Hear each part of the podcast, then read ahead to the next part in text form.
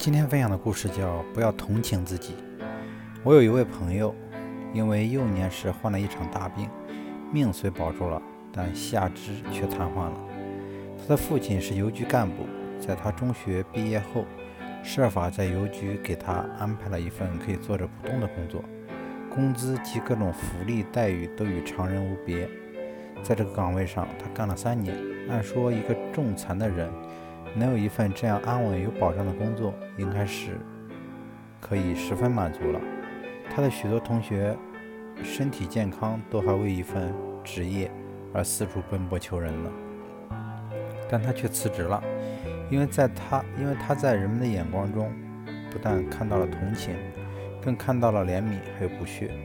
他的自尊心在这种眼光中一次次被刺伤，所以。纵使父亲的耳光和母亲的哭求都没能阻止他。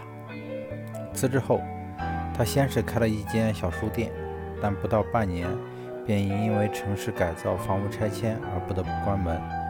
之后，他又与人合办了一家小印刷厂，也仅仅维持了一年多，便因合伙人背信弃义而倒闭。两次经商都没有成功，而且还债，而且。还债台高筑。这时，他的父母和朋友们又来劝他，说：“你一个残疾人，就别胡折腾了。多少好手好脚的人还碰得头破血流呢，何况你？”父亲并且劝他，趁自己还在领导岗位上，让他还是老老实实的回邮局上班算了。但他没有回头，而是又选择了开饭店。这次他吸取前两次的教训，一年下来，小饭店竟然盈利两万多元。于是他又开了。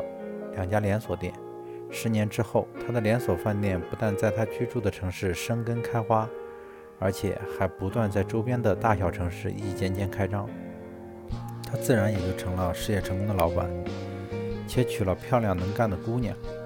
当有人问他成功的经验时，他说了很多，但他说最重要的就是千万不要同情自己。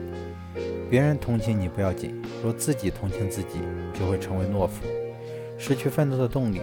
成功也就绝不可能。在现实生活中，不单是身有残疾和病患的人，就是健康的人，在遭遇挫折和失败的打击的时候，也会生出悲观、失望、自怜、自卑的心情来。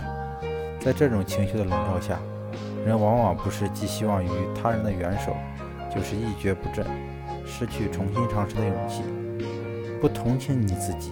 对自己进行鞭策和批判，反省和检讨失败的原因，才会走出懦弱心理的陷阱。事业的成功往往取决于能否战胜自己的软弱，不给自己倒在地上爬行的理由。